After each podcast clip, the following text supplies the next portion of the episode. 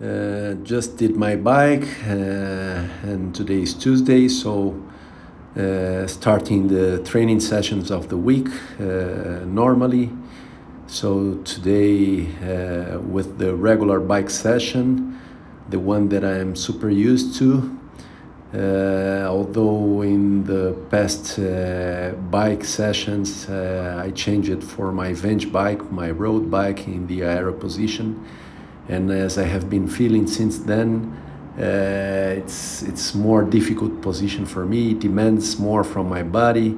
It's more uncomfortable, and I always have the doubt if uh, this is because the aero position is is really normally more demanding for everybody, or if it's just for me, or if it's because I am uh, really not flexible so and and maybe that that that is uh, worse for for my body or simply because maybe the the the bike bike fit is not there and I should adjust my position in the bike. I I really don't know but no problem. It's good to to to change things and uh, for sure uh, step by step I will uh, get more used to it at the end, it's good effort, good movement, uh, good to have this exercise.